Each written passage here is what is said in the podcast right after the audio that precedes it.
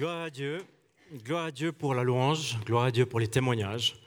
Gloire à Dieu pour la communauté. On a entendu déjà plusieurs choses ce matin euh, qui, j'espère, vous encouragent, qui aussi m'encouragent à poursuivre ce chemin avec Dieu, euh, à sa suite, en comprenant de plus en plus sa pensée. Et puis c'est vrai que aussi les témoignages sont encourageants quand euh, on entend les uns des autres qu'est-ce qui se passe dans nos vies, qu'est-ce que Dieu dit? Ça permet de sceller pour soi-même la personne qui témoigne nos propres vies. Et puis ça permet aussi d'être un encouragement pour les autres. Alors c'est pour ça qu'ici dans l'Église, tous les deuxièmes dimanches, on fait une place pour les témoignages. Si vous n'avez jamais témoigné ou que vous pensez que ça serait quelque chose euh, à quoi Dieu vous invite, alors j'aimerais vous inviter à en faire une prière et dire peut-être j'ai des choses à dire aussi qui seraient encourageants pour d'autres personnes de ce que je vis avec Dieu. Ça peut aussi être une question, un défi, un problème. Ce n'est pas toujours des victoires. Ça peut être un vécu. L'important, c'est ce qu'il y a réellement dans nos cœurs et dans nos vies. On poursuit la série thématique. On est dans une série, en fait, ici à l'église. On a débuté ça la semaine dernière. Le thème, ce sont les pierres. Les pierres marquantes dans l'histoire de Dieu avec les humains. Dans la Bible, avec des parallèles pour nos vies. Puis ce matin, on l'a entendu, ces pierres ici devant. Elles...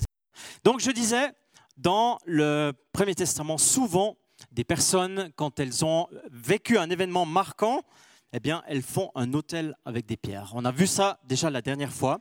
Et puis, euh, aujourd'hui encore, on va entendre parler de quelqu'un qui a créé un hôtel dans une situation particulière. Et ça parle aussi dans nos vies. On ne veut pas seulement être dans l'étude de l'histoire en disant voilà, c'est intéressant comme ils ont fait, mais aujourd'hui, ici, eh bien, on veut se laisser interpeller dans nos vies personnelles, dans nos vies professionnelles, dans nos vies relationnelles, dans la vie de l'Église. Vous le savez aussi, on est dans le projet de l'Arsenal où il y a aussi de la pierre, du bois, d'autres métaux encore et du contenu. C'est notre prière. Et puis, on poursuit la méditation ce matin. Dimanche passé, pour ceux qui étaient là, c'était Abraham ou Abraham, l'hôtel qu'il a réalisé. Aujourd'hui, on fait un saut de plusieurs siècles en avant et on est toujours encore dans l'Ancien Testament à un autre homme de Dieu, avec une autre mission, avec d'autres dons, mais le même Dieu, la même démarche de foi, la même tension, je dirais, euh, de faire des pas de foi. Et c'est une histoire, bien sûr, retenue dans la Bible. C'est pour ça qu'on la médite ce matin. C'est pour ça qu'elle nous parle. Ce matin, on médite une facette particulière de Dieu aussi. Parce que Dieu, il est comme un diamant qui a plusieurs angles, plusieurs facettes, plusieurs titres, plusieurs noms. Euh, plusieurs, on l'a déjà entendu ce matin. Et on est conscient que tout ce qu'on sait de Dieu, si on met tout ensemble, eh bien, ça sera que partiel. Parce que Dieu, il est encore tout autre. Dieu, il est encore celui qui se définit différemment de ce que nous comprenons ou de ce que nous saisissons. Je pense que nous, toujours, les êtres humains, on est tentés à mettre Dieu dans une boîte en disant, voilà, Dieu, il est comme ça. Ça, j'ai compris. Eh bien non, il est encore différent. Il est encore plus. Il est encore ailleurs. Et il parle encore différemment. Et puis, ce matin, j'avais à cœur une histoire particulière des juges. C'est le nom du livre biblique qui contient plusieurs biographies ce sont des personnes, mais surtout des missions de personnes qui sont charismatiques, ça veut dire qu'ils reçoivent un équipement pour une mission particulière. Et brièvement, je place le contexte de l'histoire du, livre des juges. On remonte l'histoire de Dieu avec les humains. Il y a la période qu'on appelle la, la période des patriarches. Elle est décrite dans le livre de la Genèse. C'est l'appel d'Abraham, j'en ai parlé dimanche passé, d'Isaac, de Jacob. Et puis vient la période en Égypte avec Joseph, qui est dans une histoire tellement particulière, dans un pays particulier. C'est le début de l'esclavage, de la période très difficile pour le peuple choisi. Et il y a la sortie d'Égypte, c'est aussi une période difficile. À cause de l'incrédulité, la désobéissance, on tourne en rond dans le désert pendant plusieurs années, plusieurs décennies avant d'entrer dans la, terre promise. Puis vient le temps des juges, des hommes et des femmes que Dieu appelle et qualifie de manière ponctuelle. C'est maintenant. Pour une mission, ils sont bien sûr plusieurs juges, mais ils ne s'impliquent pas dans les mêmes années, pas aux mêmes endroits, avec des missions qui sont différentes. Le vécu du peuple de Dieu, à cette époque, il varie entre le chaos et la soumission à Dieu. Et l'idolâtrie, c'est un va-et-vient constant. Et puis vient la période d'Israël, un pays avec une nation, un roi installé, reconnu ça change complètement le parcours du pays. Ce n'était pas le plan original de Dieu, comme bien souvent. Et tout à coup, il y a la division de la nation en deux, en deux pays, les deux parties qu'on appellera la nation d'Israël et euh, celle du nord, et puis celle du sud qu'on appellera Juda. Et il y a l'exil. Israël cesse d'exister. Et là aussi, quelques décennies plus tard, à cause de la désobéissance, ils doivent partir en exil à l'étranger, à Babylone. Et le retour, pour arriver au début de notre ère, c'était un rapide résumé de l'histoire dans laquelle on va placer ce récit de ce matin. Donc, je l'ai dit, on est dans une période chaotique. Il y a de la guerre, il y a de la violence sur les terres de Canaan. Et Dieu appelle un homme dont on va parler ce matin dans un contexte de guerre avec une tribu qui s'appelle les Madianites. Heureusement, ce n'est pas les Ménonites, c'est les Madianites. Hein, et c'est un extrait du livre de, des juges, c'est Gédéon, dont j'aimerais parler. Un bref extrait, quelques versets. C'est dans Juge 6, si vous avez vos Bibles, à partir du verset 20 jusqu'au verset 24. L'ange lui dit, donc à Gédéon, va poser la viande et les pains sur ce rocher, puis verse le jus par-dessus. Gédéon obéit. Alors l'ange du Seigneur étendit la main, et avec l'extrémité du bâton qu'il tenait, il toucha la viande et les pains. Le feu jaillit du rocher et brûla la viande et les pains. Puis l'ange disparut. Gédéon comprit alors que c'était l'ange du Seigneur et il s'écria, Malheur à moi, Seigneur Dieu, j'ai vraiment vu ton ange face à face. Mais le Seigneur lui dit, Sois en paix, n'aie pas peur, tu ne mourras pas.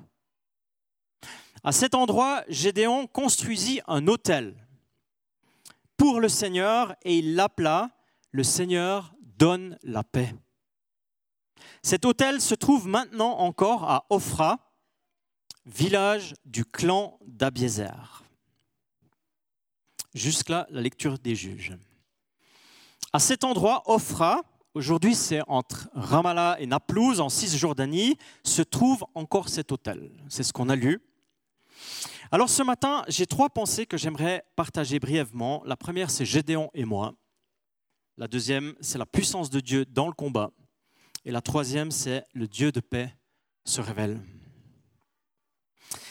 L'histoire de la vie de Gédéon, elle mériterait euh, plusieurs jours de réflexion, de méditation, elle aussi, comme celle d'Abraham, plusieurs prédications, parce que délivrer un peuple, agir dans une nation désobéissante, se lever contre un ennemi qui est en train de piller les biens, c'est pas du tout un détail pour lui, pour n'importe qui d'ailleurs c'est même attaquer une montagne, un défi dans le genre qui te dépasse et qui me dépasse. On pourrait dire aujourd'hui, ceux qui connaissent un peu la vie de Gédéon, qu'il est un peu peureux, il est un peu fragile, il est un peu complexé, il est impressionné en tout cas. Ceux qui se souviennent des histoires de l'école du dimanche, à l'époque, du ministère de la Jeunesse, du catéchisme, ou bien tout simplement si vous aimez les Écritures, la Bible, puis que vous connaissez les histoires, eh bien, Gédéon, vous le savez, il trouve toutes sortes d'excuses, plus ou moins solides. Il dit, mon clan, Seigneur, c'est le plus pauvre. Je ne sais pas trop. Il dit aussi, je suis le plus petit. Et il dit encore, c'est vrai, dans le passé, Dieu est intervenu, on l'a vu dans sa puissance, mais aujourd'hui, on voit rien. Et il dit encore, j'aurais besoin d'un signe de ta part, c'est-à-dire un miracle, quelque chose de posé, plus tard, vous le savez peut-être, c'est les histoires connues de Gédéon. Il fait deux demandes, un test à Dieu en disant, ben, il y a une peau de mouton et je veux qu'il y ait de la rosée sur la peau et partout autour c'est sec. Dieu lui donne ce signe. Et Gédéon il dit quelque chose comme, ne te fâche pas Seigneur, t'énerve pas, mais j'ai besoin de voir la peau de mouton sèche et partout autour la rosée. Il demande un deuxième signe. Vous connaissez ces histoires, c'est les histoires les plus connues de Gédéon. Et puis dans nos, on se place dans notre contexte, avec le recul, l'expérience, on pourrait se dire, Gédéon, c'était un peu une chochotte quand même, à demander tous ces signes, à faire tout ça, toutes ces réticences, toutes ces confirmations. En réalité, je me sens assez près de lui, en fait. C'est assez réaliste, parce que la montagne, le défi, il est bien grand. Le dialogue avec Dieu, il se laisse équiper, Gédéon, il veut savoir qui l'envoie, pourquoi il l'envoie. Il veut saisir que Dieu est puissant, qu'il est avec lui, il veut être obéissant, mais il a besoin de savoir pourquoi il fait ce qu'il fait. Et puis dans ce contexte, l'histoire lue tout à l'heure, donc euh, avec cet hôtel, alors Gédéon et moi, c'est une histoire ancienne, mais elle me concerne. Parce que des fois, je pourrais avoir là aussi un réflexe de dire, mais Seigneur, moi je suis trop petit pour faire des choses. Ma famille, c'est la plus petite, ou peut-être aujourd'hui, on dirait, c'est la plus compliquée. J'ai besoin d'un signe. Peut-être on pourrait dire, l'autre fois, ou bien autrefois, la vie avec Dieu, c'était facile. Ou bien ailleurs, d'avoir une vie passionnée avec Dieu, c'est facile, par exemple, en Asie, en Afrique, ce sont des passionnés, mais nous ici. Ou on pourrait dire, mon quotidien, il peut ressembler à beaucoup de choses, mais pas à un appel de Dieu. Je vis ma vie quotidienne en passant d'un jour à l'autre, mais c'est transparent, il n'y a pas de relief. On pourrait se dire aussi aujourd'hui, Dieu, si vraiment tu existes, fais ci, fais ça. Ce sont autant d'arguments qui sont parfois dans nos cœurs, et puis le Seigneur, dans sa grâce, il ne les juge pas, parce qu'il est tellement bon. Mais c'est des arguments que nous levons parfois contre une invitation, un appel de Dieu dans nos vies. Évidemment, le contexte, il est complètement différent. Gédéon, c'est son histoire, la mienne, c'est mon histoire mais l'histoire quand même peut se ressembler un peu parfois. Et Dieu l'a fait, ça c'est la bonne nouvelle, il a impliqué Gédéon pour des choses, des missions importantes, et Dieu ne change pas, il veut le faire aujourd'hui avec moi, avec toi. Il ne te juge pas, mais il vient te chercher, il vient me chercher dans ma faiblesse, mon incrédulité parfois, il m'équipe et il m'implique. Ça c'est son cadeau. Ça c'est son grand cadeau. Alors tu es venu ce matin au culte, réfléchis quelques secondes, toi qui es là, si tu devais définir ta mission en quelques lignes, ton appel, ta vocation, ton implication dans le règne de Dieu, tu, devais le définir en quelques lignes. Qu'est-ce que tu dirais? C'est quoi mon appel? C'est quoi ma mission? C'est quoi mon implication dans le règne de Dieu aujourd'hui et ici? Ça, c'était la question de Gédéon. Et c'est parfois la mienne aussi. Ça peut être la mienne. Et Dieu donne des réponses. Il donne des réponses et il se manifeste. Et c'est la deuxième pensée que j'aimerais partager. C'est la puissance de Dieu dans le combat. Alors l'ange du Seigneur étendit la main et avec l'extrémité du bâton qu'il tenait, il toucha la viande et les pains. Le feu jaillit du rocher, brûla la viande et les pains, puis l'ange disparut. Je l'ai dit, on est dans un contexte de combat, de guerre du Premier Testament. C'est pas le plan, c'est pas l'idée de la vie respectivement. Ça, c'est le fruit de la chute. C'est le fruit d'une vie sans Dieu. Mais c'est ce qui se passe à ce moment-là. Des peuples tels que les Madianites et d'autres veulent anéantir le peuple de Dieu, les vivres, les maisons, les champs, tout, et c'est très violent. Comme aujourd'hui d'ailleurs, sur certains endroits de la terre, c'est très violent. Et puis Gédéon, dans ce contexte, il voit un miracle de la puissance de Dieu, sous plusieurs angles. Parce que la mission s'annonce très compliquée pour lui et ses moyens à lui sont très limités. Et ça, ça résonne parfois dans ma vie. La mission s'annonce très compliquée et les moyens sont très limités. Est-ce que ça te dit quelque chose, ça, dans ta vie, des fois? En disant, la mission, elle est compliquée et mes moyens sont limités. Alors ça, c'est justement les bonnes dispositions pour rencontrer la puissance de Dieu. Quand nos limites font leur apparition, c'est exactement l'endroit que Dieu choisit de se révéler de manière puissante. En l'occurrence, avec du feu qui sort du rocher, pour Gédéon, un sacrifice consumé XL, avec un ange qui disparaît sous les yeux de Gédéon, la sainteté de Dieu qui rencontre la simplicité de l'homme. Il arrive peut-être que dans nos vies, la sainteté, la puissance de Dieu veut nous rencontrer. Ça, c'est si on est ouvert à cela. Si on est dans une mission en son nom. Et si Dieu le choisit, bien sûr. Si on est d'accord de relever les défis de son règne avec nous, à travers nous. Parce que la foi, c'est ça. C'est s'attendre à un Dieu qui intervient, qui se manifeste. Parfois sous différentes formes, différents moments, différentes manières, mais un Dieu qui intervient aujourd'hui. Amen. Alors tout de suite, Dieu, il rassure Gédéon. Il lui donne la paix. Dans cette tempête d'événements, dans la dureté du combat, Dieu donne à Gédéon la paix. Il se révèle en tant que Adonai Shalom, ça veut dire le Dieu de la paix, pour indiquer à Gédéon que la paix que Dieu donne fait complètement partie de sa puissance, totalement. C'est un point culminant même de la puissance de Dieu. Gédéon, il savait à ce moment-là que quand on rencontre la sainteté de Dieu, on ne survit pas, on risque la mort. C'est pour ça tout de suite il dit, oh non, mon Seigneur, j'ai vu l'ange de Dieu face à face. On ne peut pas survivre après avoir vu la face de Dieu à ce moment-là. Pourtant, Dieu, tout de suite, il le rassure, il lui offre sa paix, il se révèle en tant que Dieu de la paix. Ça, c'est un grand, c'est un immense cadeau, en fait, que la paix de Dieu, le shalom de Dieu. Et c'est beaucoup plus qu'une absence de conflit dans, un, dans une zone démilitarisée mais vide.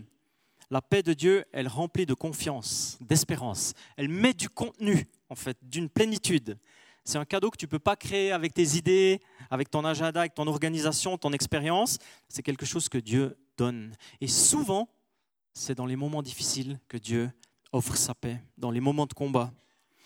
Alors aujourd'hui, on ne se bat pas contre des Madianites ou bien des personnes qui sont dans un autre village ou bien dans une autre région linguistique ou des peuples, des nations. Ce n'est pas ça le combat aujourd'hui. Gloire à Dieu, on vit un cadeau extraordinaire. Je ne sais pas si on est conscient de ne pas être dans un conflit armé depuis des siècles dans la région où on vit. Je ne sais pas si on est conscient de ce cadeau. Mais les combats dans nos vies, ce sont d'autres combats. Parfois soudains, parfois insistants dans le découragement, la maladie, le conflit, la blessure dans les relations, l'arrêt abrupt d'un projet, c'est là que Dieu aimerait venir et nous offrir la paix comme un cadeau. Inattendue elle aussi, étant donné les circonstances. Dans mon cercle d'amitié, un père de famille a été hospitalisé récemment. Plusieurs d'entre vous, vous le connaissez, vous êtes peut-être au courant. Il a été stagiaire ici dans l'église. Il s'appelle David Prigent. Il a été hospitalisé d'urgence pour des paralysies faciales avec des symptômes d'AVC. Donc il est plus jeune que moi. Et euh, on lui a fait une ponction lombaire. Le diagnostic est celui du syndrome de Lyme, suite à une morsure de tique. Alors David, il est hospitalisé encore en ce jour. Et bien sûr, il peut y avoir beaucoup de questions en fait qui surviennent suite à une épreuve telle que celle-ci mais un encouragement qui revient régulièrement dans les messages, tout le temps, de son épouse et de lui-même d'ailleurs, c'est le cadeau de la paix que Dieu donne. Là où c'est compliqué, où c'est difficile, où on ne comprend pas, parfois, eh bien Dieu vient et donne un cadeau de la paix dans nos cœurs et dans nos vies.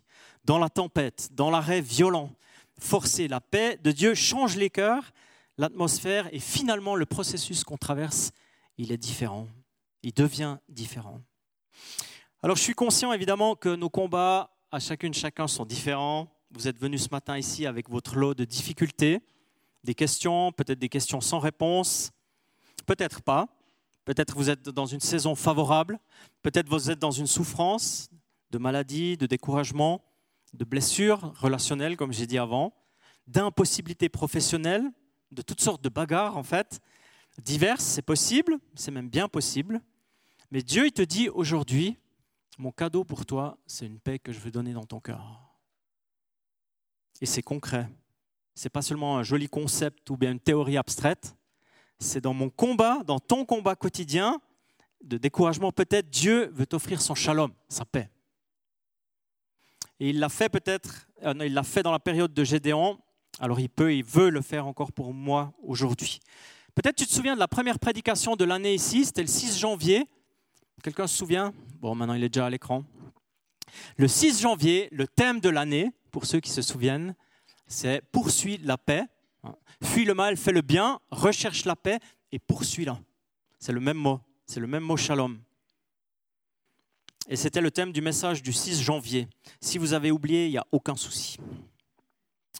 Poursuis-la, poursuis la paix, Dieu la donne, il l'offre, il se révèle comme étant celui qui est la paix. C'est pour ça qu'il peut l'offrir. Et puis j'aimerais terminer cette méditation d'aujourd'hui en mentionnant un dernier parallèle, un dernier combat, une dernière bagarre dans laquelle nous tous ici présents seront impliqués une fois, un jour. La plus grande peur de l'être humain, y compris celle de Gédéon, c'est celle de mourir. Parce que ça, c'est le dernier ennemi de l'homme, depuis Genèse chapitre 3. C'est universel, ça traverse les siècles, les peuples, les ethnies, les générations. C'est d'ailleurs un moment déterminant, parfois douloureux pour les personnes concernées, évidemment, celles qui restent aussi et qui accompagnent. L'immense différence, c'est celle de connaître Dieu. Le Dieu qui offre la paix, une transition, un dernier voyage rempli de paix, parce que Dieu dit, sois en paix, n'aie pas peur, tu ne mourras pas. C'est l'offre de Dieu la plus puissante en Jésus, en fait. C'est ce que Dieu dit à Gédéon en lui disant N'aie pas peur, tu ne mourras pas. Et ça prend une toute autre dimension encore avec Jésus qui, lui, justement, a vaincu la mort.